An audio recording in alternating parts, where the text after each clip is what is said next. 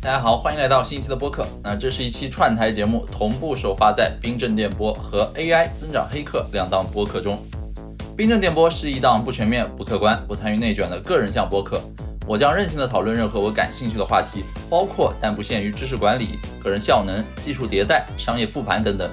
那 AI 增长黑客呢，是我新开设的一档全新的商业播客，旨在传承和发扬上一波移动浪潮中催生的正统增长黑客精神，希望在新的周期里探究如何具体的利用日新月异的 AI 技术来落地实践企业增长和商业智能，用产品和技术手段，而非简单粗暴的撒钱，来帮助决策者达成增长目标。那今天这期呢，请来了一位认识快十年的老朋友，他是一位名副其实的增长黑客，既经历过创业，也曾经在美团和小红书这样的大厂担任过增长业务的负责人。现在啊，他正在悄咪咪地开启新一轮创业，利用当下最热的 AI 技术，开发了一款大幅提升阅读效率的工具，名叫绘读，英文名是 ReadFlow。我个人呢，已经是绘读的重度用户了。这期节目呢，你会听到小红书平台的某些不为大众所知的规则奥秘，还有互联网大厂员工的生存现状、工作日常。当然，更重要的是有关这一波 AI 浪潮催生的新创业机会的独家复盘和商业揭秘，以及我们对于阅读学习新范式的思考判断，还有个人如何借用 AI 来自我提升并且赚钱牟利的小建议。啊，当你听到这期节目的时候呢，绘读刚刚上线了一些新功能，你可以试试丢一些文章链接给绘读 ReadFlow 的微信公众号，就会看见它最新的一句话描述、文章提纲、关联提问等等功能。目前呢还在 beta 公测期，小心啊，别给它玩崩了。那废话少说，让我们开始现在的这期节目吧。今天请来了一位嘉宾，叫做王博龙，啊，大家他好，是绘读 ReadFlow 这个 app 的创始人，可以这么说吧？嗯嗯，那上来，请你先做一下自我介绍吧。啊，好嘞好嘞，嗯，大家好，我叫王博龙啊，就我龙年那年出生啊，然后我那年我爸读博士啊，计算机博士，所以我从小开始写代码，然后我四大小学四五年级就开始一呃，在我爸的指导下开始编程啊，所以从小是个程序员。对，然后在研究生期间呢，就其实边自己做乐队，然后边做自己乐队的增长，然后自己写代码，然后去 hack 啊，然后把微信的、微博的流量，然后导到豆瓣里，然后每天有很稳定的增长，就是零成本。对，然后那块儿有一定的结果吧，以及最后把自己做到全国巡演，包括上电视啊，有一定的就拿到一定结果。然后这就让我说后面做很多增长的事情，其实呃受这个影响，就是希望找一些通过作弊的方式啊，或者怎样的方式啊，能够零成本拿到一些东西，我觉得是有更只有更有智力含量的。对，然后后面其实就是在领域创业啊，然后在微信生态里面做一个偏工具或者协同的一个方向吧。对，而且当时也是 hack 了微信的接口，所以就是以 hack 的状态去做，然后也有很多公司在用，然后后面呃，因因为微信把我们接口封了啊，所以这个东西没法继续啊，后面就去了那个美团啊，在美团就负责微信生态。然后那个时候正好经历了美团双段 DAU 从啊三千万涨到七千万的阶段，然后我负责的微信生态是负责呃提供了一千万的额外增量吧，对，然后过去四年基本上都是在呃淘宝淘宝两年，然后小红书也是一年多，呃持续都在做增长层面不同的事情吧，嗯你其实是我理解的真正字面意义上那个 growth hacker，、啊对，就对真的又做 growth 又用 hack 的方式来做。对对对对对对而且就是自己创业的时候，其实我会觉得说更偏 hacker，还嗯没有那么 growth，、就是我可能是先以 hack 为为起点，嗯然后我就再去做。然后在大厂历练这几年，其实是可能是增长，呃，以增长为主，然嗯后包括学了一些套路跟方法论，嗯，然后也是增长不同的侧面在看不同的事情，嗯，对对对。就是小厂和大厂之间的区别，这个我们后面聊。哎先上来还是从起源追溯起。你记得我们是怎么认识的吗？啊，对我我记得我记得我记得在呃七八年前啊，那这个么时候久了吗哇嗯啊，对，可甚至可能更久了。那时候吴鹏他们组织了一个什么现金流的游游戏啊嗯然后小老鼠在那跑，对，然后那时候我还在北京是一个骑着滑板车到处跑的少年，嗯，对对，然后对吴鹏好像现在后后面去了追觅嘛。啊对对对，然后现在好像在自己独立创业做一些事情，对，反正那时候是因为这个，对我这个 gaming 啊，我们有一些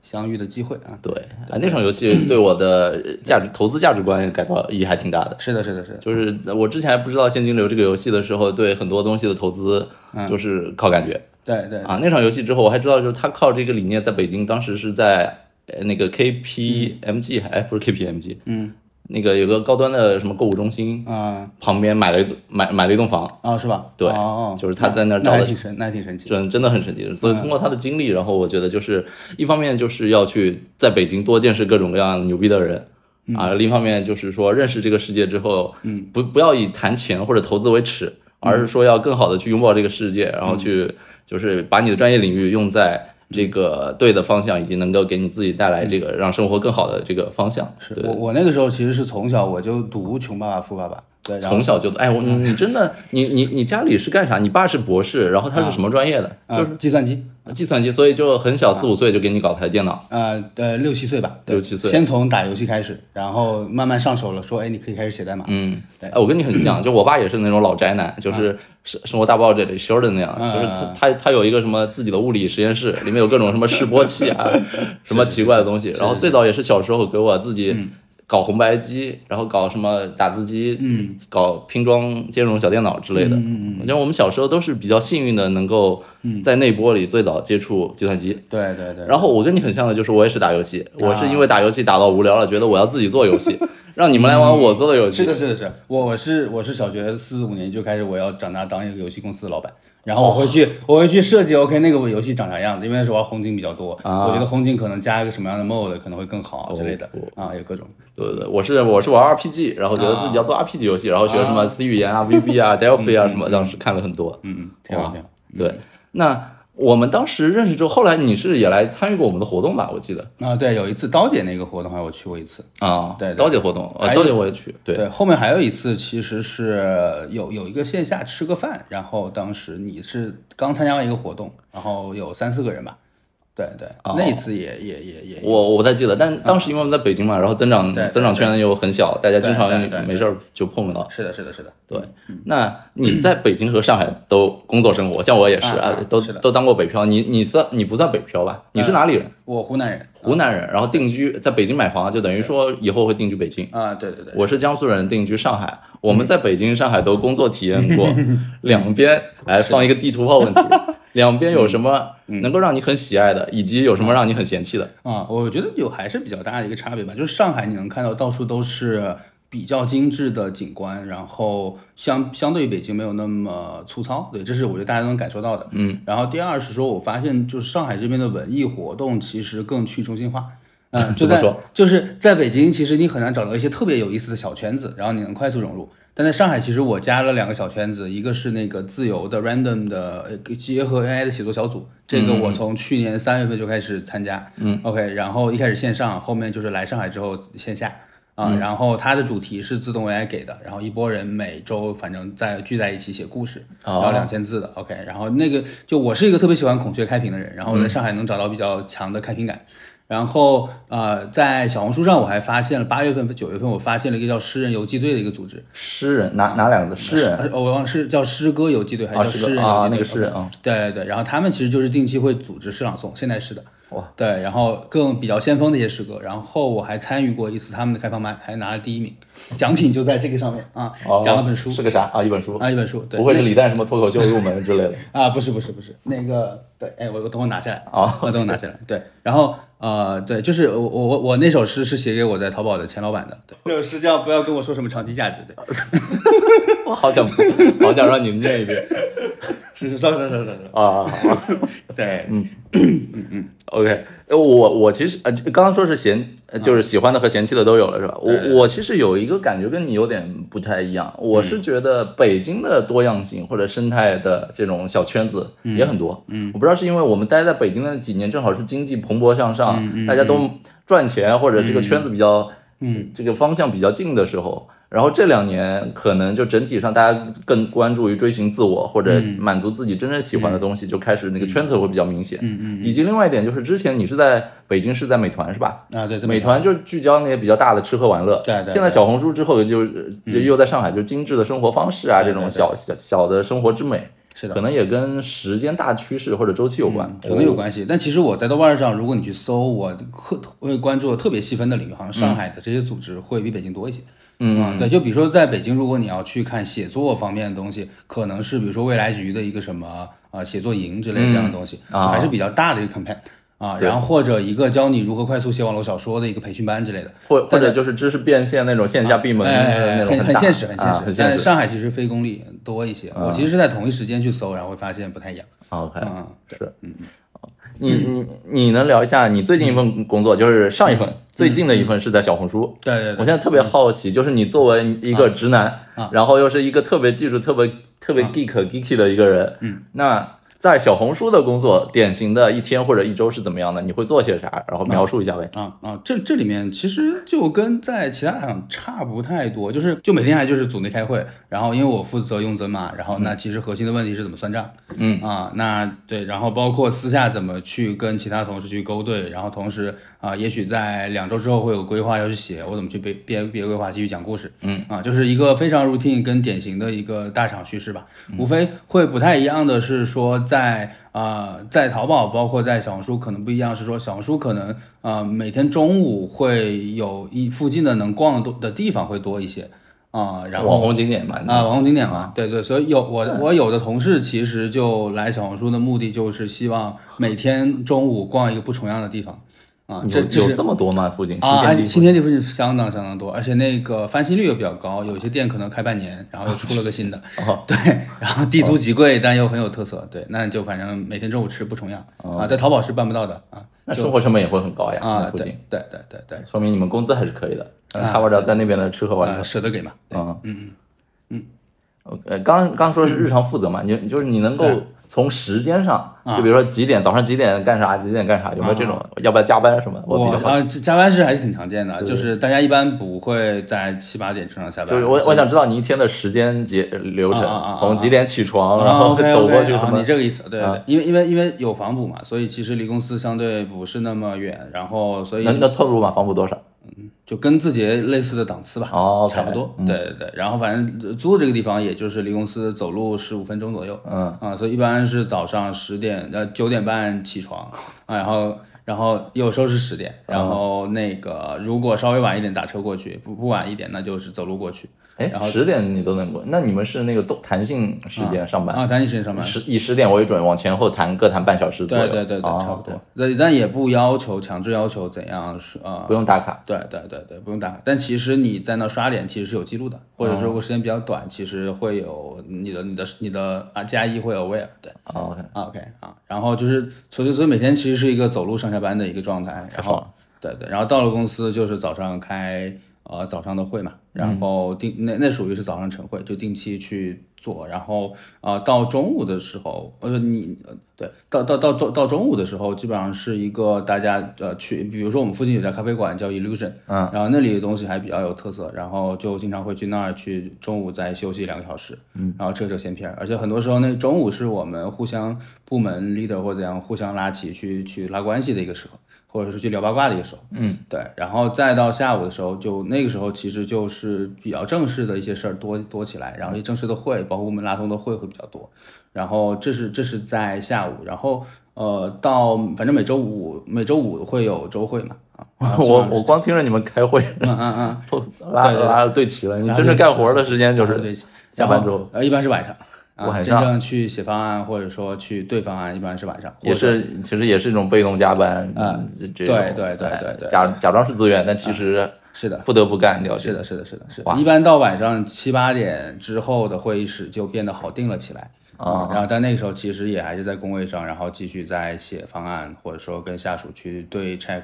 规划，或者说一些策略。就是你其实已经不是自己需要写代码的层级呃，我我是产品跟业务，我还不是程序员。啊，对对对，但你们部门其实是相对来说应该是啊更。呃，直男更嗯多，然后介入业务会比较深，然后不是那么那么浮嗯躁，会更落地，直接对产出负责的部那门。这个产生负责，因为就是我对小红书的呃用户消费者规模去负责嘛。啊对对对对，嗯嗯，所以就其实就也很直接，就每天复盘去看数，然后波动是怎样，然后有哪些有有哪些异动需要去补，然后这块就偏运营，但是还有一些偏产品，就是说我整体的补贴策略、流量策略该怎么去调配、啊，然后给到电商的卖家，然后让消费者进来会更多。嗯，对能不能在不透露商业机密的前提下，啊，聊聊一下，你比如比如说你们平时会专嗯注看哪些指标啊，或者你们内部哪些账号你会优先觉得更加优质？啊，这个这个其实是有一些价值观判断的吧，就是价值观，对对对，嗯就是跟淘宝不太一样，是说可能就是唯指标论，但小红书可能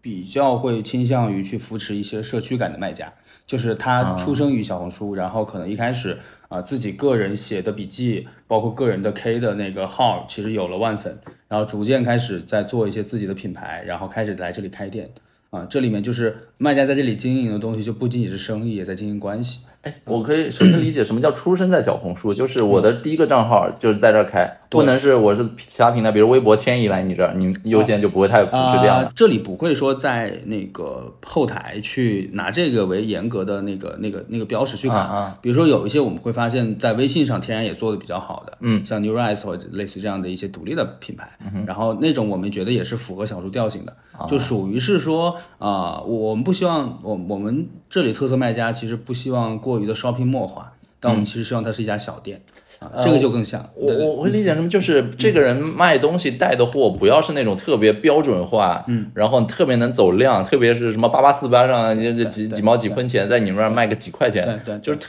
特别像直播带货那种。对对对嗯你们还是希望说小众非标的商品有意思有调性，对，就这个这个，其实你说对于 GMV 或者 DAB 有多大的消费者规模有多大的提升，其实也很难。但我们觉得是细水长流，且不失小红书本身特色的。嗯，它长在我们这里是顺的。对，哦因为我们是个城邦嘛，那城邦里面天然 organic 长出来那个店究嗯竟是啥样、啊？其实不一样，就你的独特性在哪里。虽然我们也知道这个东西可能占整个生意的占比也就百分之五到十，嗯，对，但这个东西是呃我们持续觉得有生命力，然后且在小红书发是最对的。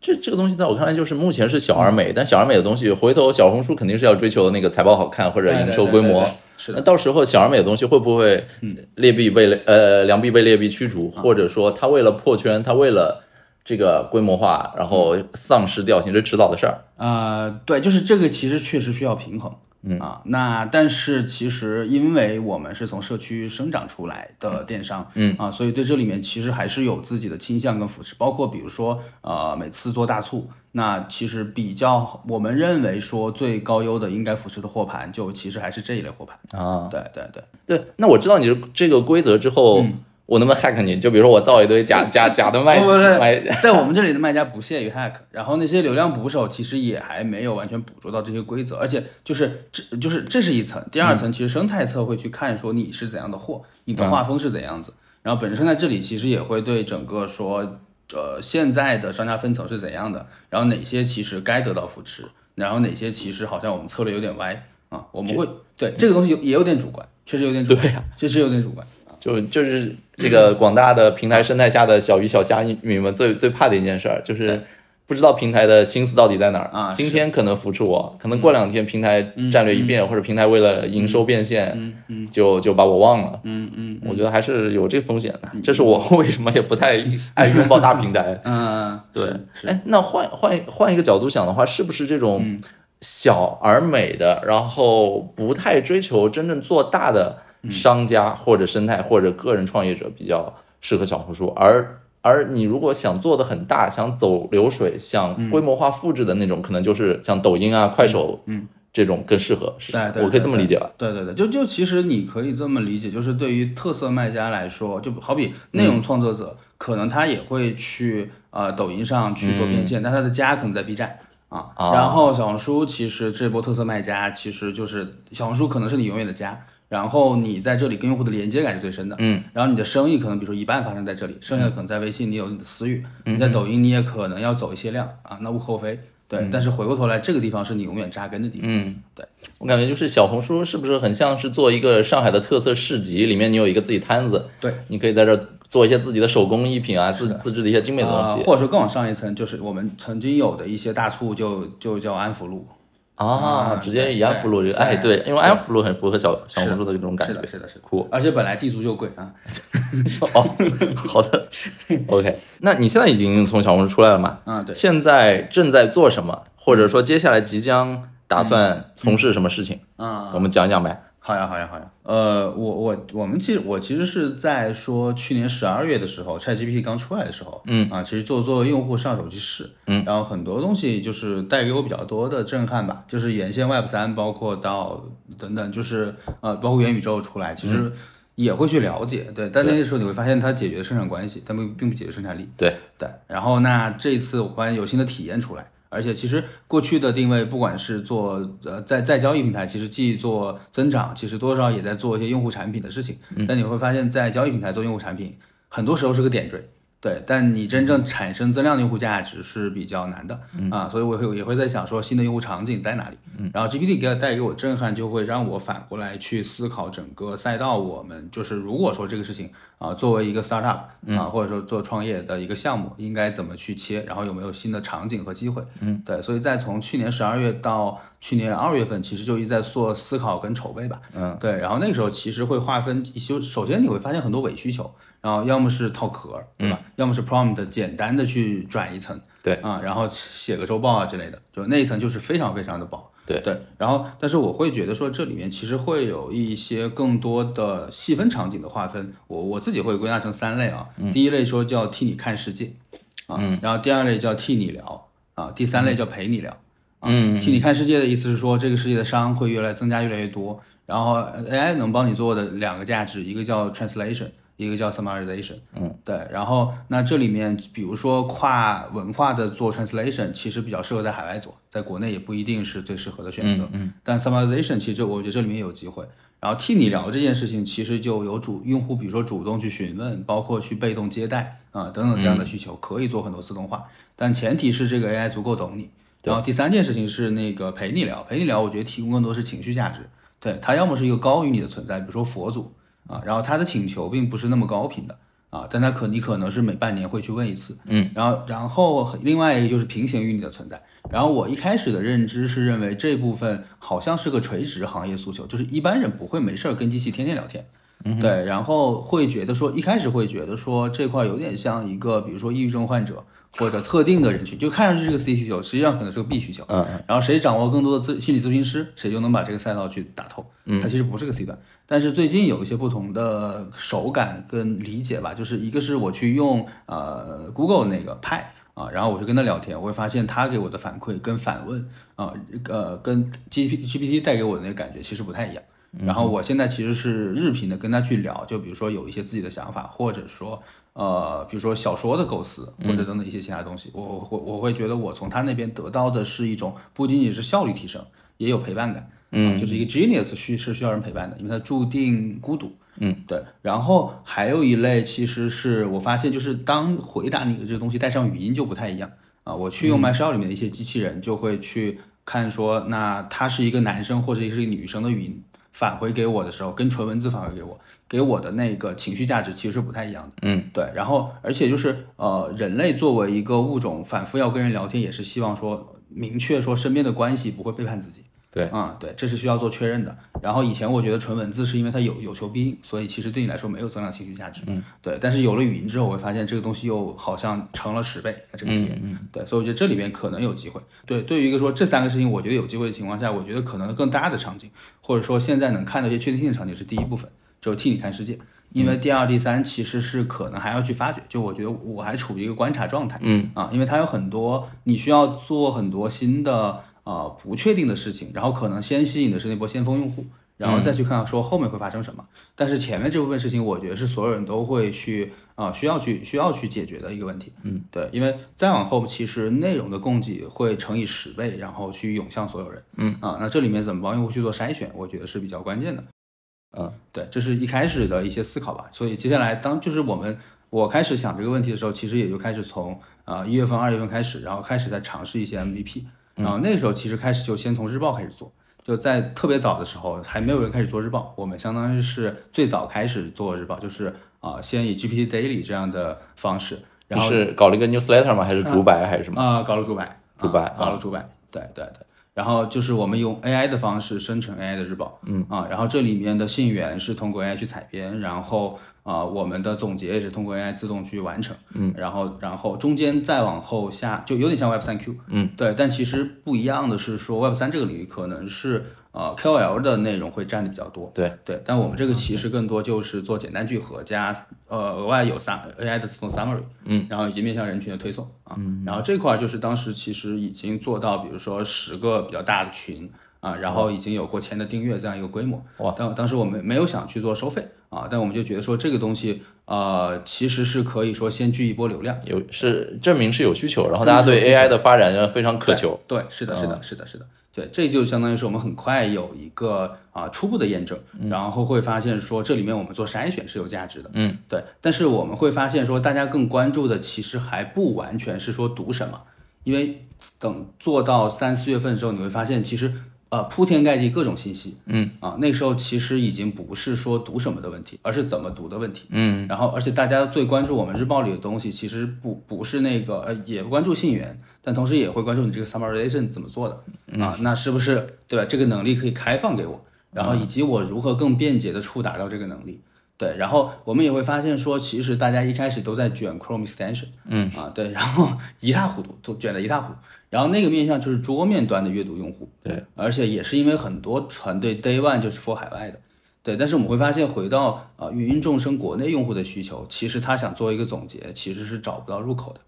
啊，或者说其实很难说找到一个说我顺手就能啊扔过去，嗯啊，或者说把呃链接给粘过去，然后我就能得到一个总结的地方。而我们又会发现说，比如说文件传入手，其实已经有过亿的 DAU，很多用户在里面，你会发现他既不传文件，也不是 f o 传输，更非助手，就跟神圣罗马帝国一样荒谬啊。然后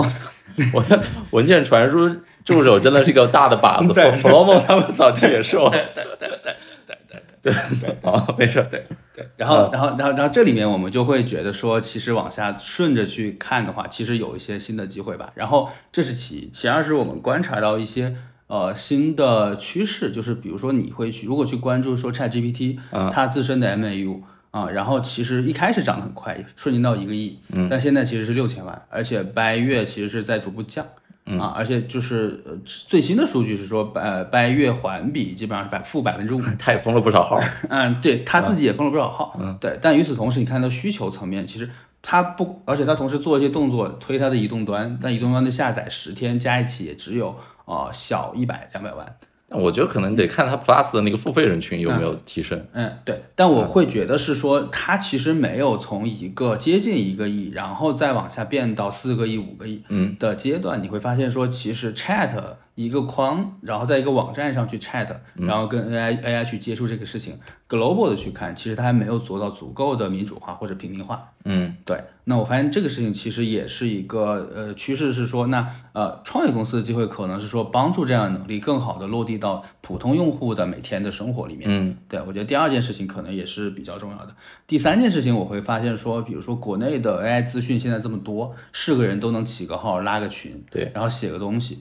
然后呢？你会发现，就是比如说，呃，现在圈子里也有人在感，他说去年写一篇文章可能是一两千的阅读，今年可能就一两百，嗯，因为文章太多，然后对注意力被分散啊、然后很多文章可能又不停的被洗稿，嗯然后对对对一个一个又像复读机，然后用户又很恐慌，又希望跟上，对，所以 formal 的人群在增多，就 fear of missing out，嗯，的这波人在增增加，就以前可能是那个基数，但我觉得这个人人的基数可能会乘以五乘以十，嗯，啊，那这样一波人他过来之后，他的诉求是啥？可能不是传统知识管理工具 Flowmo 或者说 Readwise，嗯啊，或者说像 Qbox 这样，那他可能这这些端这就这些端，其实他更关注的是说读中读后的价值。嗯啊，就你怎么做记录，怎么做分享，然后怎么去快速找到自己以前的知识，形成网状。对，但对新的 formal 人群，其实他更关注是怎么做筛选。嗯啊，筛选就分两个问题，一个读什么，一个怎么读。嗯，OK。然后那其实现在会读在呃，我们现在这个 MVP，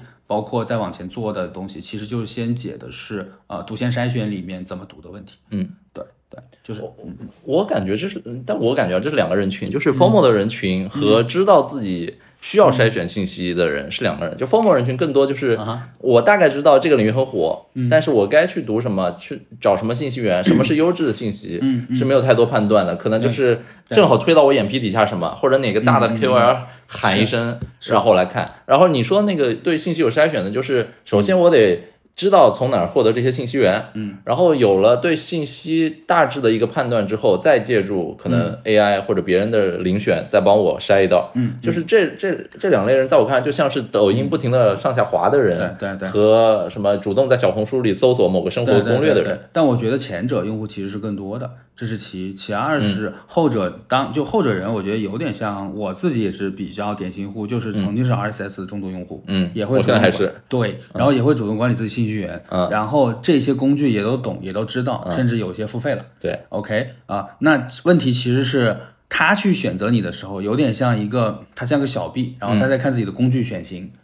o k 然后他要想自己的迁移成本，然后这时候如果你要再额外付呃呃收一道钱啊、其实要他要考虑因素相对多的，嗯对啊，所以你的获客相对比前一者用户，第一这波人更少，嗯，然后第二获客更难，对。对你就是一个工具性产品，然后要改改变很多人的习惯，移风易俗，嗯对对改变他的心智，这是就很难的，。是的，是的，啊是的，你刚刚说了很多 MVP 的东西，你还没有提到你现在在做这个 app，、就是从啊 MVP 到 app，嗯介绍一下你现在在做的这个 app 呗。嗯嗯嗯，对，就我们我们其实我们其实非常非常简单，对，啊我们其实就是呃微信里的一个企微账号，嗯啊，然后企你业微信啊啊现企在是企业微信账号，对你通过添加这个账号之后，然后你在朋友圈或者在微信群里面，只要看到说你想稍后再读的文章，嗯，你就转发给他，嗯，他就能在一分钟之内给你快速生成一个摘要，嗯啊，然后你生成的摘要啊、还可以在绘图的 APP 里面啊的待阅的列表能直嗯接看到，方便你后面做整理。啊，就对于你来说就这么简单的一个事儿，嗯但其实能够帮助你去扩大自己的阅读范围。嗯啊，就原先你其实一天只能消化十篇文章，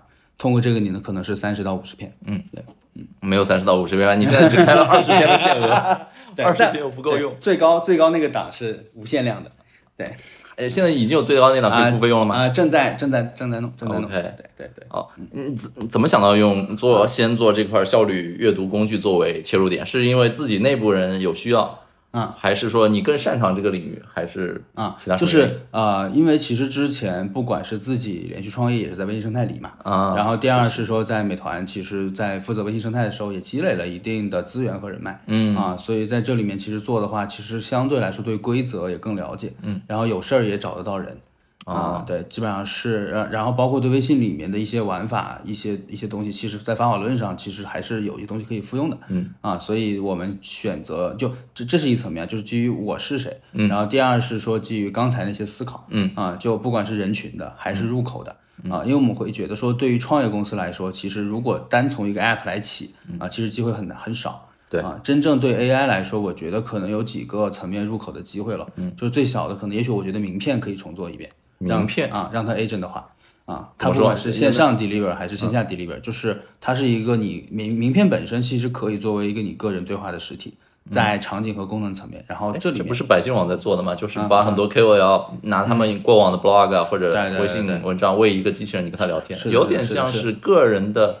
客服机器人。对功能实现上是这样子，但是比如说用户场景上，其实就会有线上递名片跟线下递名片的这个场景，嗯啊，它可能更垂直啊，就是你说的底层能力可能是一样，但是到场景包装这一层，它可能又包出不同能力。反正我现在看到国内已经有团队在陆续在做这样的事情，就啊我他还是没有打动我，就是跟我传统线上递名片，比如说现在大家就是加完微信发一张图，啊嗯对某某商会会长，对对嗯对，和我用 AI 能做成什么样，有什么不同的点？呃，用 AI 能做成的其实是，比如说那个名片里的那个实体，其实能跟你展开更多的绘画聊天啊、或者说你们名片之间能互相先去做一个冷启或者开场。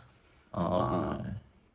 我觉得这样，嗯如果我明确的知道对面递过来这个名片是一个冷冰冰的机器人，我反而可能对这个人的啊嗯嗯嗯真真实性啊，或者很多东西，就是觉得可可以很虚构。嗯，对，所以我我觉得这是一个相对，其实第一量级也没有那么多，然后但里面的场景究竟对话有没有必要，我觉得还需要磨。对，但是这属于一个所有人都不会去关注的场景。嗯啊，对，我觉得这样的小非常非常小的场景可能会比较多。嗯啊，然后这是其中一个一个例证吧。对，但反正也有也有创业团队相信这个，然后给他们在做。然后第二种就是我觉得上两个量级的可能是 Chrome extension，嗯啊对，那个部分其实就杀呃厮杀的比较厉害嘛，嗯对对，然后再上两个量级，我觉得是就是用户在已有的 app 里面有哪些习惯了去做对话，嗯，OK 这里面你有没有机会？那比如说在淘宝跟头条，你在做一个 bot 或者做一个绘画实体，不管是大厂做还是 startup 来做都很难，因为用户在里面非必要不聊天，对对，然后但是在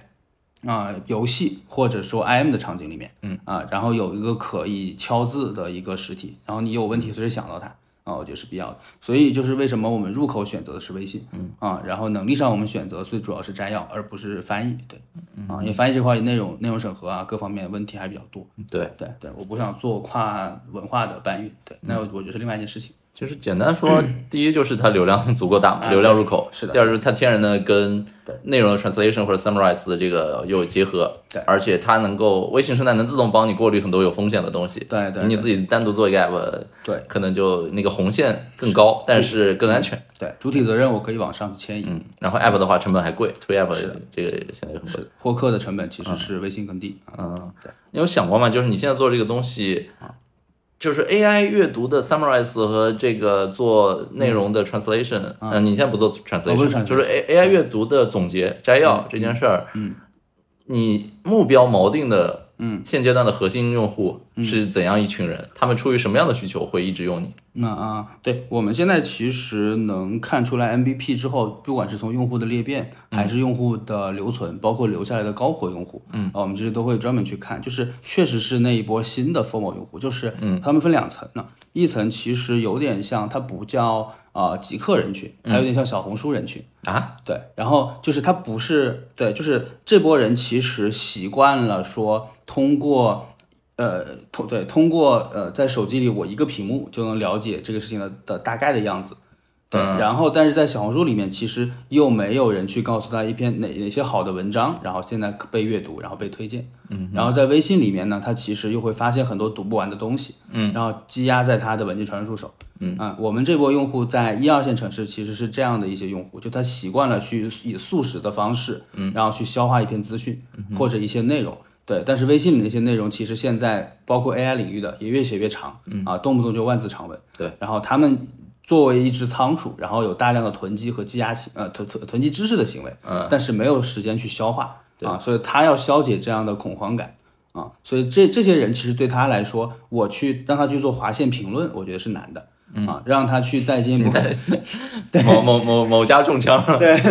呃，不可能的，不可能的。对，那对他来说其实就是一个筛选。那这里面其实我们会觉得说，summarization 这事儿看起来简单，但其实你在做产品的更深层的集成跟交付，其实也是分成几个阶段。对，嗯，我们现在只能说是好用，还没说到还没说到有用的阶段，嗯，或者特别有用的阶段。然后现在其实我们能做的事情是帮助这些人去避坑，嗯啊，比如说标题党，比如说有些复读机的文章、扔进来，能起码知道我不去读啥，对对。然后我就是这这样用的。哎，对，然后再进一步去读啥？那嗯我们觉得再往深一处深处去做，其实是帮你做读前热身啊。嗯就现在的一二三四五还没有做到，但是读前热身是能帮你更明确知道这篇文章有哪些亮点，你以怎样的方式去打开这个文章，嗯对啊是合理的。然后我们这个东西再往深处做呢，可能是一个脱水稿，就是它本身已经能代表原先的内容。嗯对然后你不需要去读原文，基本上能把这篇文章看的八呃七八不离十。对，然后前两者交付的其实是工具价值，第三者交付就已经是一个内容价值了。嗯啊，所以这三层其实是不一样的。然后我们现在就是你已经在用那部分其实是第一层，嗯，然后我们最近在打磨是第二层。啊哦，然后未来面向 Pro 的用户啊，四九九那就是呃 Pro 的用户，我们会交付第三层。哦，定价已经出来了，四九九。 对，我觉得就是你这新 feature 还是很适合嗯不同人群，然后针对自己的需求。比如说有些人他只是把你作为第嗯一阶段的初筛。他看完一个摘要之后觉得不错，他可以点原文回去看原文，是的是了解更多细节。是的。然后，如果这个人只是想通过你这个东西嗯帮他整理思路或者更结构化了解一个东西，他就看你这个提纲。啊是的，然后，如果这个人是冲着解决问题，比如说他想找一些写论文的素嗯材，或者做课写书的素材，他其实可以看你的关联问题，对然后直直接以 Q&A 的形式解决某一个具体的问题。是的，就是就是脑子是一团浆糊的人和脑子很清醒的人都能够是的是的通过它获哦得好处因为。我们发现人是复杂的，嗯，对，然后包括人去看摘要这个事儿也是复杂的，它有时候叫 bullet point，嗯，啊有时候叫 outline，有时候叫一句话 summary，对，有时候是叫亮点，有时候叫金句，其实看上去都都其实是不一样的，我们把它分出来了。对嗯但但我感觉这三类人还是挺、挺差异挺大的，而且从商业价值角度也来说，以及从商业这个变现的时长角度来说，都是完全不一样的人。对，嗯是的，就是三个需求混在一起做成一个界面呈现出来，嗯，到最后你会不会再根据具体数据去把一些人踢掉，然嗯后深耕某些人？对于我们来说，其实这样就是再往后这个页面你是可以自定义的就是当成为付费用户之后、哦 o ，OK k 那你自己去就这个属于是我们给免费用户一个套餐。嗯，哎，你觉得好，但其实有点不符合你的喜欢，比如说你就喜欢看下面，嗯，那你就把它排到上面，但你要交一个年费嘛，嗯嗯，那你自己来看。所以我们交付就不仅仅是那个一二三四五，嗯这也是接我们看到很多已经在做 summary 的。呃，那个端都能他做嗯他在做的，对。但我们这里面产品化集成，我觉得是复杂，人是因为人是复杂的，对对。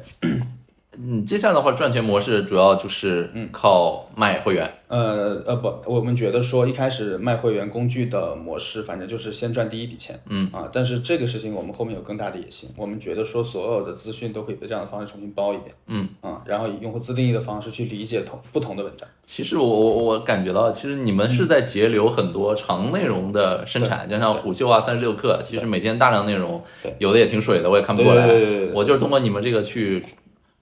就是筛选一遍。嗯，但有点像什么，就是当年团购很火的时候，千团大战的时候，有一些像团八百之类的这个呃帮你再去做聚合，对，就是你们先节流一部分的话，有一就是短期内一定是有流量优势，但中长期有没有考虑过就是被被长内容平台屏蔽啊，或者嗯啊不对允许你，们呃，我抓嗯们？我们觉得两块儿吧，就是三块儿吧。对，一个呃，第一件事情叫做说，我们不仅仅是在 summary 底下有个链接链到这里，嗯然后在服务号里面我们会专门推一个能力叫每日回顾，啊也就是说你上你的 summary 满了十条或者二十条，嗯然后给你个卡片，就不仅仅是这个上下了，你也可以左右。OK，然后像 Tinder 那样哎回顾，像 Tinder 那样我一直回顾需要一个这样的东西。哎哎，然后这样的话，其实你的动作就可以决定说它在 app 里是归档还是说星标等等。我一直在期待这样的产品，你们再不做，我要自己做了。哎我们就会在微信里前置的帮你这样做，而不是在 App 里帮你做。嗯，OK，然后这样的话符号就推给你，而且比如说满足一定条件，你自己可以设。OK，然后再往下问题就是说，呃，比如说你今天的回顾划完了，嗯，接下来我还可以再推荐你其他的文章，以这个方式，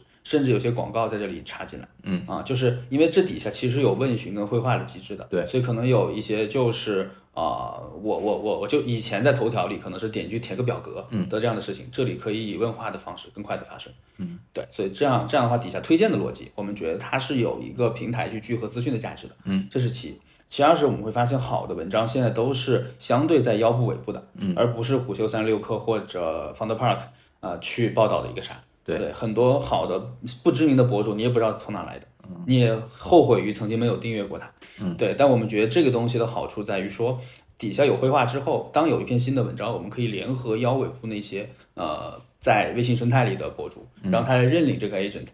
啊， OK，然后它能够再充实里面的绘画内容，甚至在用户提好问题之后，再铺到这里，铺到前台去给他绘画，嗯，符号我们再给他一个通知，嗯嗯啊，对，类似这样的东西，我们是能把腰尾部这些这些我们觉得未来提供更多见解的人，然后联合起来的。其实你在截击大的平台，再重新做一个流量分发的事情。是的，大平台其实它可能更多关注的就是一篇文章它的嗯流量价值大，比如说它卖这种焦虑的情绪啊，比如说它涉及到离一嗯些大众感兴趣的什么赚钱啊这种热潮很近，但其实有很多比较细分领域的人，他内容价值是有。然后他因为没有那么大流量，所以他敢于说很多真话，或者对说很多内部的一些对水面下之类的话。对，嗯那你获得全网这些东西之后，其实你是用 AI 的形式把不管是长文、流量型长文，还是中短篇有价值的干货文，全部拍扁对，降维到是比如说四五句话的总结，对，嗯然后让用户根据自己真实的需要，去不带着这种情绪价值，不带着额外那些注水的东西对去衡量文章本身的价值。对，这样的话有可能就是让小众长尾的东西，翻上来。哎，翻上来，然后获得因为因为你现在看到很多好文章，它嗯你看到之后，它又小众，它在底下会发个二维码，对然后它那个链路就极长，你要嗯加他好友，他要被你拉到群，嗯，然后群里面还要讨论一些七七八八的。但其实关于这篇文章讨论是可以即时的在像底下这里去发生的，嗯，从一个假的 article 跟你对话，到变成一个真人跟你去对话，嗯啊，以及现在可能是这篇文章作为它的 context，嗯，然后接下来他认领之后是把他的 flowmo 作为 context，嗯，啊，甚至他在绘绘读上沉淀的内容作为他的 context。嗯，我我听你说了好多次对话，就是你怎么看 AI 对于内容产业的影响？就是未来难道真的是像那个《哈利波特》里那种会飞的书或者报纸？嗯，就是我不需要完整读完它，嗯，我直接跟他对话，然后让他来告诉我我想要的东西。嗯，就是未来你觉得内容生态产业会是变成那样吗？还是啊，我觉得未来内容生成产业其实是两个层面吧，一个是说曾经的资讯端做过很多很蠢的聊天、看新闻的方式，但嗯是就百度做过，然后呃央呃有一个央企也做过，嗯，对，但那个时候其实更多的是通过聊天，然后他给你推荐的逻辑，并没有真的聊到文章里真正相关的东西啊所以看上去是一件事，其实不是一件事，这是其一其二是我觉得说未来的用户的对资讯的获取或知识管理会越来越像招聘招聘啊，招聘包含你的 job description，然后包含你的问题库，嗯啊，然后 AI 做中间承担的可能是给 HR 的角色，然后帮你去做筛选。然后以前的文章其实是没有简历的，然后绘读其实把所有的文章都套上了一个简历，然后你可以去做出差，然后你有更多需求可以跟他去啊、就底下就展开聊聊更多。OK，那这里面其实你，而而且我觉得是说文章是死的，但聊聊天是活的，嗯啊，然后接下来就有很有很多延伸阅读的可能性，嗯啊，以及就这里面问题做一些深度发掘的可能性，因为过去的体验经常是这个文章好像我看了，又好像没看，嗯，然后甚至别人看完之后说一些东西，好像我就漏了那么几点，嗯，对，但这也但但用问题去串起来这篇文章，我们觉得是基于绘画有更多的价值，嗯啊，而且就是呃，过去从来没有做过事情，可能是。呃，因为比如说搜索，它可能就是基于一个关键词串起来相关的文章，嗯，但我们觉得未来可能是一个问题，然后串起来所有相关的文章，嗯，啊、然后串起来珍珠之后，你就甚至能快速生成内容，啊，因为你在这里内心有弹幕飘过，啊，那你其实再去产出，其实就会更高效，嗯，对，明白。OK，然后我还看到你们说，就是现阶段，其实我我看了一下，应该技术门槛不是特别高，嗯因为跟其实外面有很多类似 Talk 的东西，不管是它用 Chrome 插件的形式，嗯，还是自己做了一个 App，还是放在什么 Slack 里，嗯，其实丢一个链接，丢一篇文章进去之后总结这件事儿本身技术难度是不高的，嗯啊，那你们现在其实应该也是用的第三方大语言模型来做，嗯，怎么确保说后续不会被抄袭，或者你的护城河能构筑起来？呃，我觉得护城河好几个层面吧，就首先这个领域你必须要是一个流变性战士，然后全都通，嗯、不然你交付给，因为用户对 Summer 是极其敏感的，对，然后某一篇不 work，然后后面就可能弃用或者迁移到其他平台去了，嗯，然后这是第一，然后第二是说我们发现其实横向的很多其他团队在做就是简单丢一个一坨的一句话的总结，嗯啊，然后其实那个东西交付对用户来说是有很很大的问题的啊，然后第三是说哎嗯稍等一下，刚才那点我倒觉得不难，就只是在 prompt 的层面让它嗯不止就不止不止不止，就还比有如说更多长文，你的截段怎么去做？比如说就给了一篇两万字、三万字的文章，嗯啊，然后你怎么保证既给他返回的速度又快，然后又不不丢失原意？啊，这里面其实是有很多坑的。啊哦，明白？OK，对好，然第后三是什么？啊，让让让让，然后第三其实是说，就是对于我们来说，当我们沉积的用户数据足够多的时候，嗯就首先增长如果是你的一个长板，你能拿到足够多的用户扔进来的嗯这些 article 素材，以及包括这底下你会看到它的 yes or no，嗯，对这个东西我们觉得是最关键的，听点逻辑，对对对，嗯，就不光是左右滑，就是也包括说你对这摘要好或不好。OK，那其实是用户来帮我们去做 fine tune，然后让这个模型本身去调的越来越好。所以一开始规模是重要的，嗯啊，然后越大的规模会带来越越高的质量，对，越高质量又会带来更高的用户留存。其实就是你们还是在积累自己内部的这个私有数据或者内部的独特的数据，而不是网络公开数据嘛？对对对，而且而且，比如说问问题，现在还是说我给你的，嗯，你自己私有要问哪些问嗯题，我们觉得是重要的，而不仅仅是一个 summarization。就是它很像是我刷抖音短视频，嗯其实你随着我刷不同的视频，对用户的兴趣维度可能有几百个、上千个标签。对，你现在通过这个东西，其实在获取一套用户兴趣偏好的标签嘛。是的，啊，然后可以针对不同人精准的兴趣去推一些东西。呃，其实你甚至像是在拦截或者在做 Flowmo 的更上游的东西。哎是 Flowmo 其实就是我自己看完东西，我得手动摘要，然后这个复习。嗯对你这个东西就是直接可能把我感兴趣的领域，嗯，的问题、话题和我觉得是金句或者有价值的句子，嗯直接推给我，我可能一键就收藏，或者一键就就就变成我的东西了。是，然后我们一开始其实会觉得说跟 Flowmo 更多还是就是上下游或者说友军的关系吧。嗯，就比如说，尤其我们觉得说那波已经在用 Flowmo 付过费，或者说沉淀了比较多数据用户，我们是能比较 open 的把 API 开放。过去，然后让用户在那里先做集中沉淀的，就对我们来说，其实用户的问题其实很多吧，读前、读中、读后，碰撞、输出，嗯啊，那我们就把读嗯前筛选这一波最核心的，或者说我们觉得最要命的问题啊，先解决好，对，然后至于后面什么时候再去解，我觉得可能是再往后再去做选择的问题。嗯，然后那现有的用户能否很好的跟他已经有的工具，对吧，很好嗯的做结合，呃我觉得是一个呃能帮我们去有更多获客啊、嗯呃的一件事情，而不是说我们就在 App 里面啊、呃 exclusive 的去怎样去做。对嗯我觉得这是我们前半年可能会集中打透。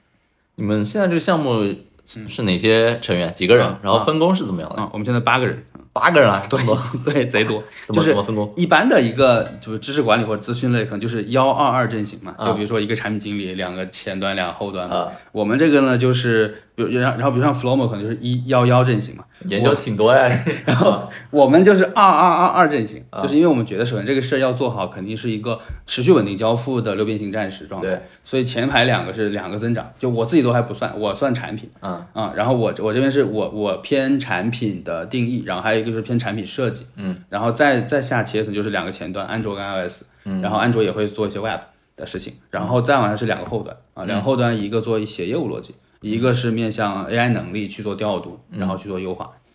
对，基本上是这样一个呃足球队阵型。你你是一个牵头的人吗？啊，我最是早我是提出牵这个头的 idea 人，我是牵头的人。然后其他人是被嗯你的这个想法感召，然后都认可这个方向，还是说就是你本身手下就有一个团队，大家想做点事情，嗯、其实还是前者居多，啊就是其中有一部分其实也是之前创业，就是我之前自己自己创业一起一起一直带着的，嗯然后还有一些其实也是从去年十二月开始，嗯，然后一直因为这，因为我们其实都是比较重非常非常重度的 RSS 用户，嗯，然后呢也有执念想给自己做个阅读器。嗯啊，然后 AI 的能力来之后，又都很兴奋，啊，然后又觉得很多问题没有被很好解决，我发现就是很多嗯优秀的产品或者有这种古典互联网情节的，都想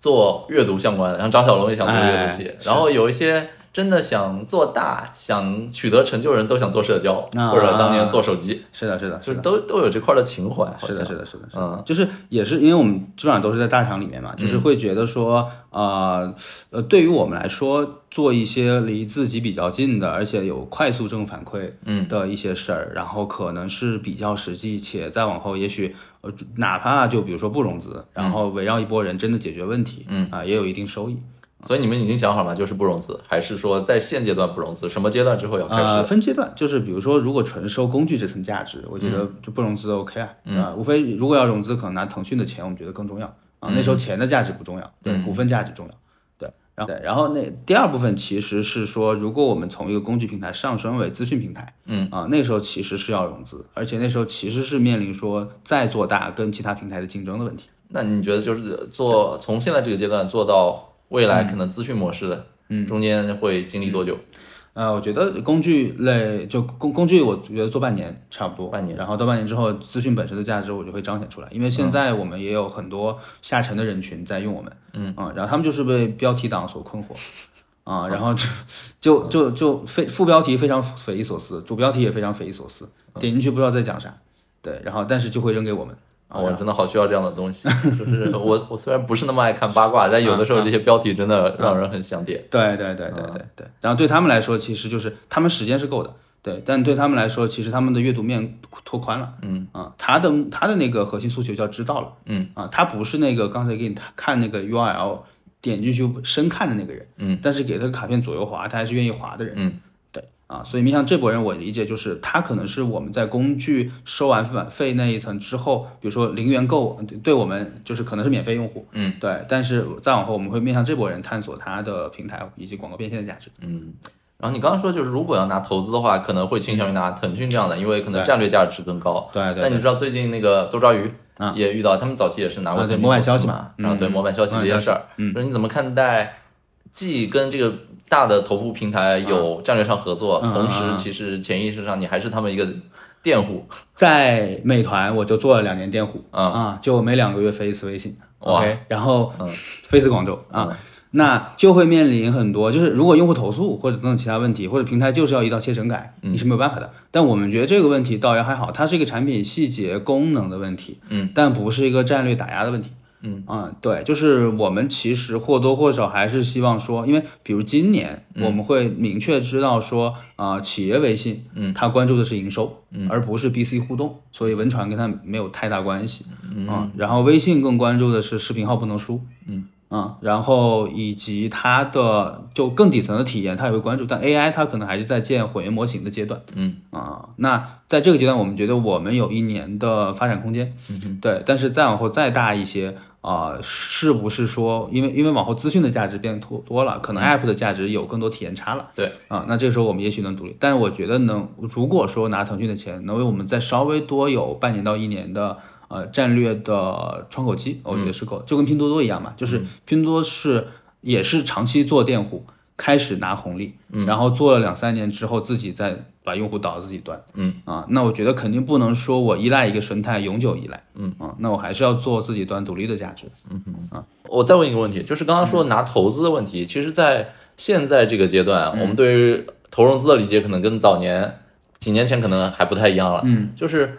现在拿完钱之后，嗯，你会不断的被投资人 PUA 到说嗯我要做一家无限扩张、 无限增长、一百零二嗯年贼大的公司，还是说你就算拿了投资之后，你对于理想的规模，嗯，有一个内心的想法，然后做到什么程度，嗯，在你看来是最理想的状态？嗯，我的理解是这样，就是那两个方面吧，一嗯个是团队规模，我其实更倾向于像 Mid Journey 那样的小而美， 11人十一人嗯加一堆志愿者的那模是式，个足球队，嗯。对，然后我觉得也这也是未来说大家可能会去自由联合跟组合的方式，嗯啊，而且就是在岗位上，其实我们现在的团队大家也没有限定那么死，对啊，就比如小红书的账号就是产品去顺道捎带手运营的，嗯，当时的契机是说小红书里面有很多今天一觉起来发生了什么的号很火，嗯他觉得我们内容贼好，一定要在那里面拿一些用户量，对对，然后包括极客也是我们的前端工程师，然后自己去维护的。嗯啊，就是大家很自发的去更全站，嗯啊，对，所以我觉得就是第一是说团队规模，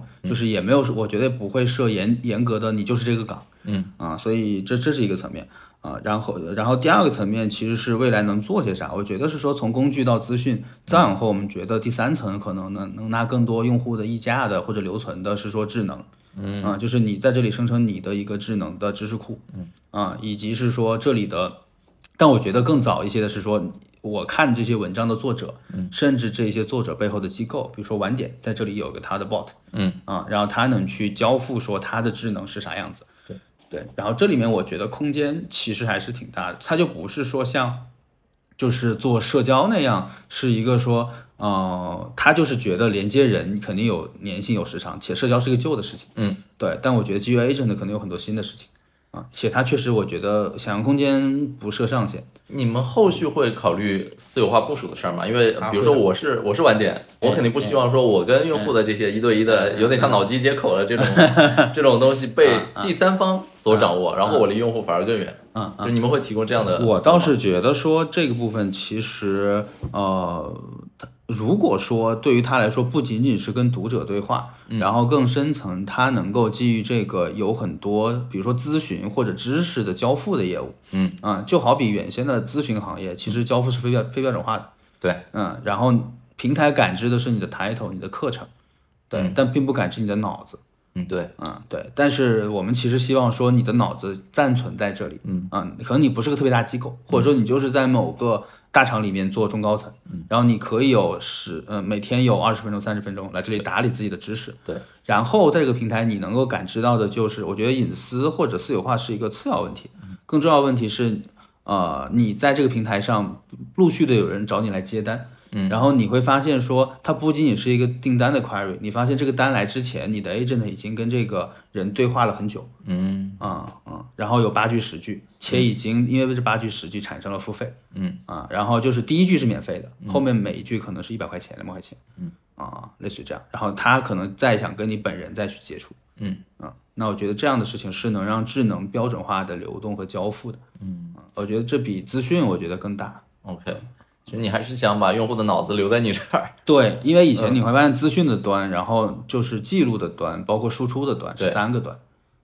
其实像 Evernote 或者这种老牌的笔记工具，非常适合做这个事儿啊是可能在上一个周期里面，它做的不是很好。对但它现在今年这个五月开始也在疯狂的推 AI 功能。它在 PR，但是它实际的现在的体验就跟他说的不一样。嗯， Anyway，就是看，就其实这个时候就是看第一速度，第二是说你对体验，包括你是不是个流变型战士，啊，你的交付是不是那么极致，嗯啊，然后你每一侧，每你每一边都不能有明显短板。对，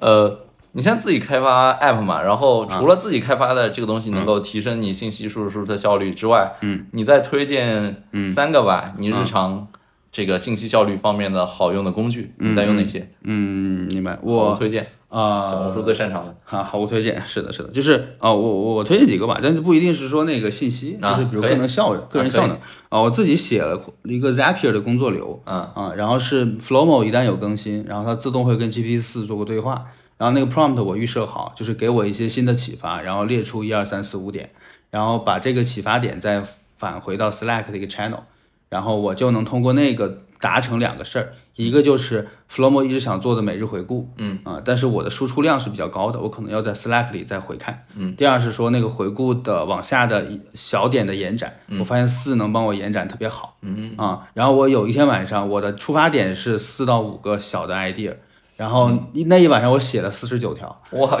对，哎就它就 idea 接着 idea，那个感觉非常惊喜。哎，我听下来很有意思，我大嗯概也知道怎么做，就是两个哎细节。第一个叫什么叫 Flowmo 有更新，是你自己写到 Flowmo 里，还是我它自的己公写在众号？ Flowmo 里，因为嗯 Flowmo 能连到 Notion，然后 Notion 能被 Zapier 所监控到啊。你自己都写到里面了，你然后你还要问对你有什么启发吗？难道不对是是你的自己写的时候就是你的启发吗？啊，不是，就是因为我是那种有两种嘛，一嗯种是你已经沉淀成确定想法，啊，对，还有一种是你 OK 有个闪念，嗯啊，所以我的 Flowmo 就是两种兼有。然后如果这个东西是个闪电胶囊的概念，嗯，或者在我那里先放下，它是个小片段，嗯啊，然后 GPT 是能帮我启发特别好的，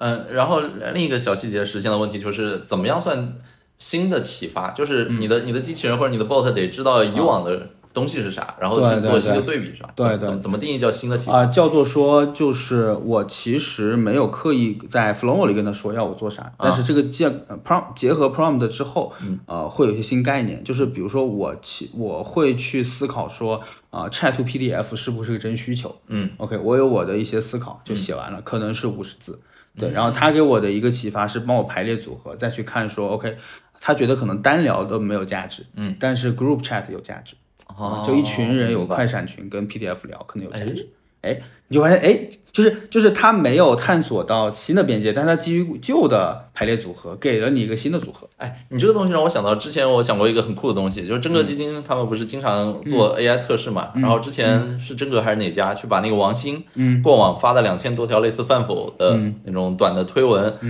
喂给机器人，然后让机器人来判断这个人的个性啊、特征啊，未未来是否有前途。嗯，其实你刚刚那个东西让我想到就是。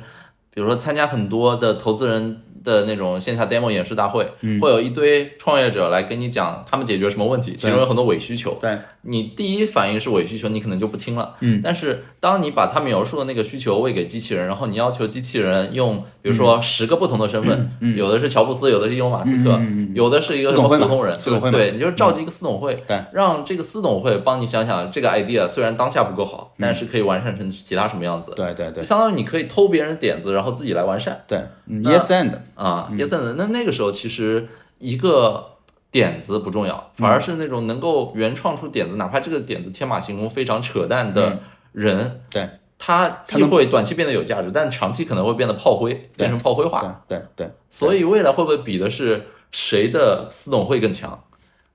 而且、而且你的私董会，大、嗯哎，这大家都个有意能思，想，这个有意思，嗯就嗯，大家能想到都是我雇佣乔布斯，我雇佣伊隆马斯克，甚至嗯对教员什么之类但你的。发现你雇佣了一个可能身份不怎么好，但是脑子够好用，对，就是然后为然后然后这个脑子在会读啊，哎，对， 就是对，就是嗯嗯，就是你的私董会里可能会有不同的角色，有的是公认的伟人，嗯，有的是公认的思想家或者就是辩证的哲学家，是嗯有的是跟你兴趣相投的，能够帮、从你角度说你喜欢的话，有的是黑黑色思考帽，就是反反逆反着来，专门 challenge 你的人，嗯嗯，啊，有的是可能跟你身份地位完全不同圈层的人，就回回头你可能会雇佣一个这样的军队，嗯一个私董会来帮你解决很多问题，这会不会是未来一个新的商业模式在？古代这叫军师啊然后军事联盟军事联现在这盟，边对，对是是是是，对，这这是个什么？但问题就是它怎么形成，以及为什么有一些是你独有的，嗯，那还是回到说谁愿意在这里沉淀知识，嗯，对，就是如果说是一个 website 从零到一，嗯然后说有这样的 function，嗯，呃，谁又能做？但关键那个数据打来，对，对这个是我我我非常好奇的一点，就像百姓网在做的，百姓 AI 和你啊们、嗯你们在做的事儿，就是会不会这个人个人特质越明显，思想深度越深或者越独特的一个人，他越越不愿意把自己大脑的东西放在你这儿，而希望线下交付、肉体、嗯啊 face to face 的交付。啊，这个这个这这个是好观点，对，嗯，所以所以当人人都能做一个 chatbot 去解决问题的时候，嗯可能更多的就是那种没什么干货，没什么，就是比较平庸的人嗯对拥拥抱这个模式。对，或者说当 chatbot 或者说 agent 的平台变多之后，更稀缺的是那些有独特闪光点的那些点，而不是平台。然后这些点自己可能会去找连接，对，然后借这些平台可能只是做引流，对，很有可能，很像小红书现在做的事儿嘛，啊就是对对对发出来的东西都是很浅的，一二三四五。是的，是的，但是真正感兴趣，你就加我加 V 对，是的，是的，是的，啊，分层交付，对对。嗯但问题还是这样，就是我觉得会卷，就是你在这里投入的那个物料的深或者浅，决定了你最后接单的质量，或者说谁愿意真的深入了解你，因为因为。啊，新的时代不是按 query 的搜搜搜索 query 去买单，嗯，对不对？是按那个问问题回答满意度去买单、啊。但你如果如果你在这里保留有所保留，那其实用户的满意度是低的，嗯啊，然后大家就会卷这个满意度，那就会不停的把自己数据带进来，啊，我觉得这不可避免。表面上看，现在在做的 AI 的这种 summarize 的事情是在减商，是在帮用户减少信息量。对，但其实大家都能够减商之后，商其实嗯就是减商的这个、这个 summarization 的这这套东西，又变成新的商。嗯对那这时候你真正有干货，又不想完全把大脑托管到第三方的这些有干货的人，嗯，他们可能会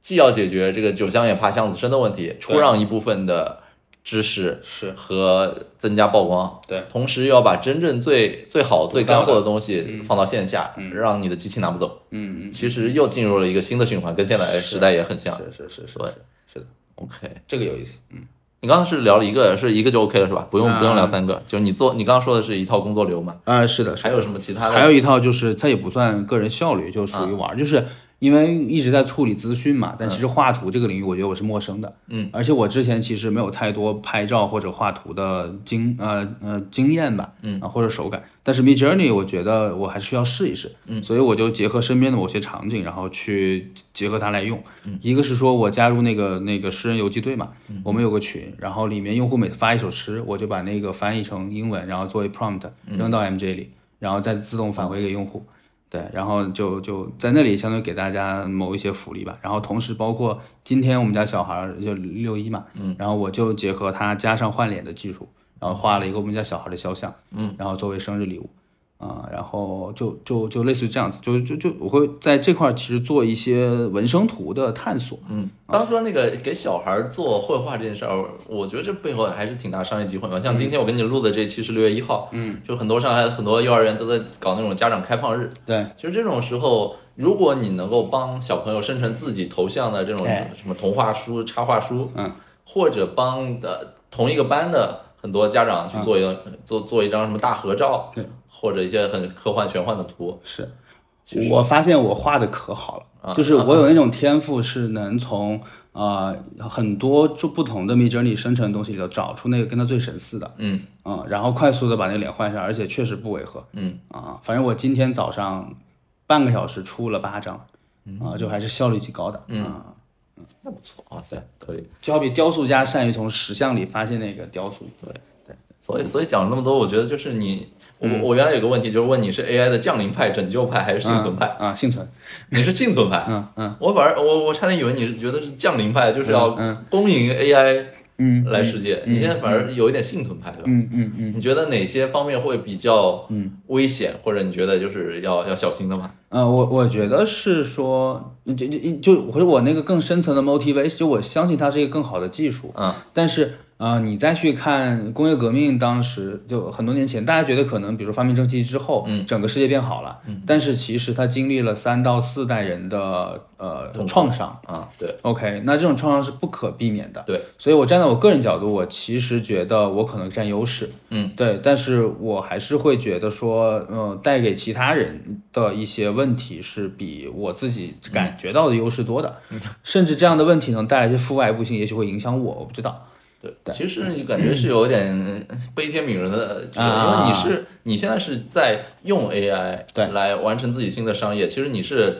踏浪的那波人，但其实你考虑的就是会被它影响的人。嗯是的但但工业革命还有一个问题，就是当年工业革命那三四代人，其实最多就是失业嗯或者生活困难，但他其实不会像 AI 这样，一旦用不好，可能对于整个人人类族群嗯对对产生毁对，灭都性会的有影响整。体的替代的作用。对，嗯是的，是的，是的。 OK，所以你是这样一个对想法，但是我会觉得说，呃，大家都说这更像文艺复兴，但我觉得更像古罗马，啊、嗯就是 AI 形成一个新的阶层叫奴隶阶层，然后奴隶是没有人权的，嗯但是奴隶帮你干活啊、然后那问题就是每个人拥有多少个奴隶嗯啊、以及会有文章会去这么分析说，啊、每个公司可能含碳基量就要维持在一定的准度哦啊、然后对，然后公司不能直接 touch AI，而是公司通过人去 touch AI。嗯啊，这样可能是一个更符合公平正义以及碳基最后尊严的方式。嗯，然后人如何去调度 AI 是这个雇员去自己决定的，雇员之间会相互竞争，然后比拼的比拼的是他调度 AI 的那个能力。嗯，对，而不是直接那一层。对，但我觉得这个也许是。啊、我觉得在资本主义国家不一定能实现，但在某些其他制度下，也许可实现。我昨天看到一个很有意思的比喻，跟你嗯就很像，就是你知道钢铁侠嘛，或者蝙蝠侠，就钢铁侠有一个武器库，对然后它有各种各样马克的那个装甲，对，就是我们现在很像初级阶段，就是钢铁侠 Mark One，就是嗯那个用用原子弹核弹头的那个很粗陋的装甲，还在这个阶嗯段。但未来随着 AI 技术的发展，随着大家第三方开发的插件啊、技术站越来越多，嗯其实钢铁侠可能有几十上百套的战甲，有的人适合用这种鱼雷，带着鱼嗯雷去深海探险。有的人可能就是穿越平行宇宙，嗯就是每个人比的是对 AI 的调度能力，前嗯提是你知道和掌握足够多不同的 AI 工具，嗯，并且把它嗯融洽的融合在你自己身上，然后去在你专业的领域去深挖。对对就对，未来比的就是谁谁能掌握足够多的 AI 装甲。是，或者说就是你能用啥是由你的禀赋决定的，嗯啊，然后你不同人其实用法是不一样，嗯，而且比如说，即便我们的任务相同，但是我们知道好的那个源头，比如说给小孩画画，嗯，究竟哪些原图我能 describe，嗯啊，其实我找的图库跟你找的是不一样的，嗯啊，甚至我有很多私藏的好东西，嗯，OK，那这就是我独特的优势，对，啊，以及我把它串联起来，就你刚刚说那个调度的能力，嗯，对对，其实还是有点像文艺复兴的感觉，就是人人都可以拿起画笔，或者说打印机，嗯，或者活字印刷发明之后，人人都可以印。嗯但因为是谁知道谁有藏着那些《黄帝内经》，对谁有这些呃是的，亚历山大图书馆里的这些宝藏的书，是的，是的，谁能够获得最大的益？是的，是的，是对的，是的， ，OK，是的。然后你现在还有内心非常推崇、非常欣赏的公司吗？呃，曾经有，嗯，曾经有，曾经有是哪嗯家？现在为什么不是了？呃，美团，啊，就是我身上美团的烙印是比较深的，就是、呃，美团我觉得教会了我说第一求极极致求真啊，然后包括后发业务，就在大的赛道里面，后发业务只要你想清楚了，你是能把别人碾压式的去去去去呃，对，去去取得这个战场的新胜利的。包括对我影响比较深的是老王、啊，就他思考问题的方式、结构化的方式，呃，包括他经常会跟我们分享当初怎么打饿了么，然后包括内部他去看怎么看 SaaS 啊等等这样的业务，嗯，然后其实这里面是有非常深的洞见的，嗯啊，然后因为以前我自己创业可能更多是求是而不是求真，嗯，那美团是一个极致求真的组织，嗯啊对，然后我觉得这个给我的烙印还是比较多，但是呃新的时代我觉得可能第一组织方式会变，嗯，然后第二代面临的不确定性会变多，导致说很多东西很难鲜艳的去抽象出来，并且有一个方法论，然后就望而不胜，嗯，而是可能更多的是，比如说在 AI 时代，我觉得可能手感更重要，嗯，所以这个时候重还原比重抽象重要，嗯，所以那个时候其实也许有一些更务实、更泥腿子的东西，嗯啊，可能更能适应新时代。好，那前面问了很多专业问题了，最后我们来结个尾，就是听这个播客的同学，我看了一下后台数据，其实有很多二十岁刚出头的，可能大学生或者毕业不久的年轻人，那这些人现在其实也挺迷茫、挺焦虑的。嗯，那按照我们的年龄，也算是某种意义上的过来人了。从这种过来人的倚老卖老的角度，看看能给他们一些建议，就是比如说做什么或者不要做什么，各列三条吧，帮他们少走些弯路吧。好呀好呀，就我就我首先其实一向特别谨慎给建议，嗯，对，就是因为第一未来不确定，对，第二给建议爹味儿比较重， 啊， 对而且就每个人都有适用适用性，有些人不去哎哎判断这个是的东西适不适合自己，是的，我我更多的还是说基于说我，比就如说在做做复盘吧。在呃做复盘，或者在这个 AI 领域我的一些感受吧。嗯，对对，我觉得就就也不叫要或不要吧，就是也我觉得好或不好的。嗯嗯啊，一对就是啊、呃比如说我觉得比较好的三点可能是第一，说真的要多上手用工用工具，嗯用工具，对，用工具真的是一个手感还原，就刚才说的，比方法论抽象重要的多的时代。然后很多东西真的是用了才知道，对有的是你看着很炫，用的是一是是那是啥呀？对，然后有的是你看着好像一般，但实际用上去哦，好实用啊，这这这除了 AI 好像也很适用 Web 三啊 Crypto 嗯对吧？对吧？哦，这样子，OK，嗯，明白。哎，不会吧？我觉得 AI 可能更这样，我不知道 Web 三有没有。嗯一个技术新爆发早期的时候，可能多去亲自体验 Demo，比比嗯去 Demo 比起说呀、研究啊、翻译，可能更有价值。对对对对，是的，是的。而且本身 AI 可能就是一个重能力交付，而且重体验差的，嗯，嗯，那个决定了很多东西。对对，然后第二个事情就是美团曾经有四本圣经，对吧？学会提问、金字塔原理、用图表说话、高效能人士七个嗯习哦，惯。没有增长黑客嘛？啊，呀，我可以推荐 一下。不敢不敢 对啊，以前都要考试的，我 靠，是吧？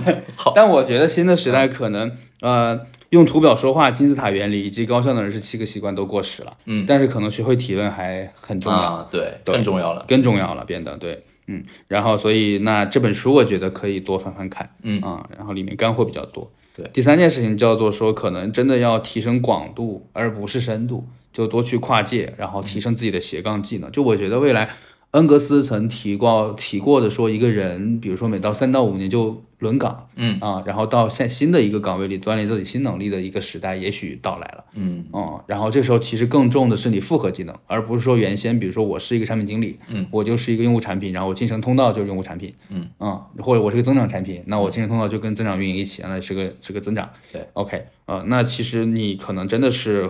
呃触类旁通，然后不管是在职业的发展上吧，还有就是在我觉得接下来是一个第一人手都有一把 AK 四七。然后第二，君子通六 E 艺的时代，就是嗯琴棋书画、诗酒茶之类的，类似于这样的东西，其实都要懂一点。啊，以前的古人的君子其实是靠那个沉淀、研习、阅读获得，但是靠 AI，其实这些东西你也能更快的获得。对，对我来说，画图或者拍照的能力，我小时候就最讨厌上美术课，啊，就是因为我那个动手，就是那个线我描不直。啊、但是但但是我但是我另外的一些天赋，我发现通过 Mid Journey 得到放大。嗯，对，我觉得这是真的可以多去试，尤其试一些之前也觉得自己肯定不擅长的东西。扬长避短，趋利避害，啊对用对对 AI。是的。然后这是三点，我觉得可能还会带给大家一些比较好的点吧。然后不不要不要做的事情，我觉得是三个，一个是说不要拘泥于当前的职业序列，然后轮岗这个东西，对，所以就可能可能我们说一个资深专家的时代也许会过去，但对，但一个通才的时代可能会到来。嗯，对对。然后第二个就是说不要迷信大脑袋跟头部媒体，然后更多的真知灼见可能在腰尾。就比如说最近我们在做日报的时候，有个标签叫“大脑袋怎么说”，嗯，然后每篇文章我们还会给它人工编辑做个评分，反正那个标签里面评分都不高。我我也是，我到 Web 三 Q 也是 这样，就是邯郸的这种特别多。嗯嗯嗯，OK，大家可以去看一下会读阅览室里面，反正我们对于这种东西都会比较。啊，会读阅览室这名字灵感来源于是阅览阅览室，啊，